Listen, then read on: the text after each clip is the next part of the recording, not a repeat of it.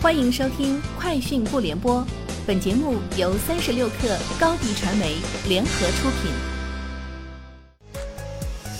网罗新商业领域全天最热消息，欢迎收听《快讯不联播》。今天是二零二一年六月二十二号。明天开始，全国各省市高考查分将陆续开启，支付宝也推出了相应服务专区。全国二十三个省、直辖市可以通过支付宝进行分数查询。支付宝同时新增了 AI 志愿模拟、国家助学贷款申请等六大服务模块。现在，考生和家长在支付宝上搜索“高考”，可直接进入专区。三十六氪获悉，YY 直播昨天发布 YY 音乐人计划第三季，通过对音乐行业上下游各领域的打通。升级和完善现有 YY 音乐人扶持政策，提高自主孵化音乐人的规模和效率，打造一站式音乐人孵化服务平台。贝索斯将于七月二十号进行一次太空旅行，而现在不想让他回地球的请愿者人数已超过了八万。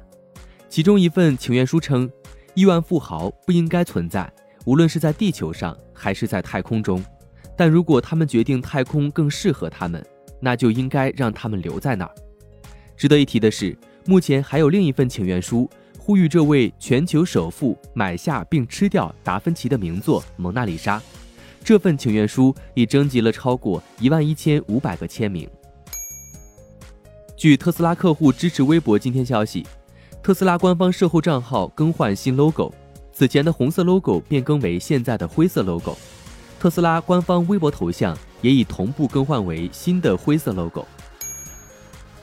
谷歌云将于本周四推出一系列基于 AMD 技术的高性能虚拟机。谷歌表示，对于需要扩大云计算基础设施的互联网大公司来说，新虚拟机服务的速度更快，成本更低。谷歌此前已经与 Twitter 和 Snap 合作测试这个新的虚拟机服务。据报道。亚马逊最近从 AI 机器人卡车创业公司 Plus 到 AI 订购了一千台无人驾驶系统，并考虑收购 Plus 百分之二十股权。后者最近宣布通过与一家特殊目的收购公司 SPAC 反向合并的方式上市。该公司的合并对象是 Hennessy Capital V。这家 SPAC 还曾经为电动汽车创业公司 k a n o 上市提供支持。有媒体报道指出。台积电美国亚利桑那州新厂还没盖好，先行试出三百个工程师职位，已经收到超过一点三万份履历，录取率比哈佛还低。对此，台积电表示，截至今年四月底，已完成报道程序并就任的员工已超过二百五十人，目前招募计划仍持续进行中，新进人员也陆续就任。上述阐述并不正确。以上就是今天节目的全部内容。明天见。